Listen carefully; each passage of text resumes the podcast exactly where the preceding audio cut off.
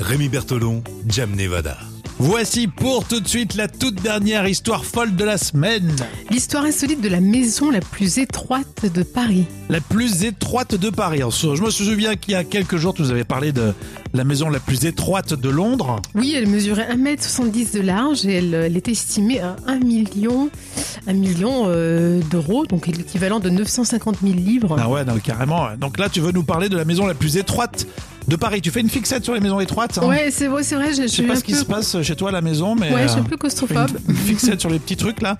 Euh, Qu'est-ce qui se passe donc à Paris Alors on est dans le 10e arrondissement de Paris, et là où se trouve la, la plus étroite maison de la capitale, Ouais. c'est dans, Dans, la le rue... dixième, dans le dixième à Paris. Dans le 10e arrondissement ouais, de D'accord. Paris. C'est dans la rue du Château d'Eau.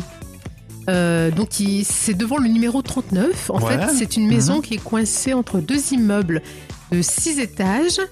Et il se trouve effectivement la p- plus petite maison de la capitale. D'accord, donc ça serait la, plus- euh, la moins large de toute la capitale, donc euh, donc c'est pas mal effectivement. hein. ouais. Elle mesure un peu moins d'un mètre cinquante de large. Ah ouais, donc on peut pas faire grand chose avec un mètre cinquante, hein, faut une petite Non. petite cuisine équipée, Voilà une cuisine de, un Ah, tout de- petit salon d'angle. tout petit. Alors c'est une mini maison, mais par contre elle avait un but, c'était pour mettre fin à une grosse dispute familiale. Ah, c'est ce que j'allais dire. Pourquoi Et je pense que vous posiez la question. Pourquoi créer une maison d'un mètre cinquante de large Aucun Ben intérêt. voilà, justement, à l'origine de cette maison, il y avait une dispute familiale. Alors, ça a commencé entre un passage euh, qui se situe entre les rues du Château d'Eau et le Faubourg Saint-Martin. D'accord, un droit de passage, comme on dit. Voilà, un droit de passage. Donc, pour, euh, pour en fait trouver une solution, euh, ils ont voulu boucher le passage et ils ont décidé de construire cette toute petite Ah. maisonnée.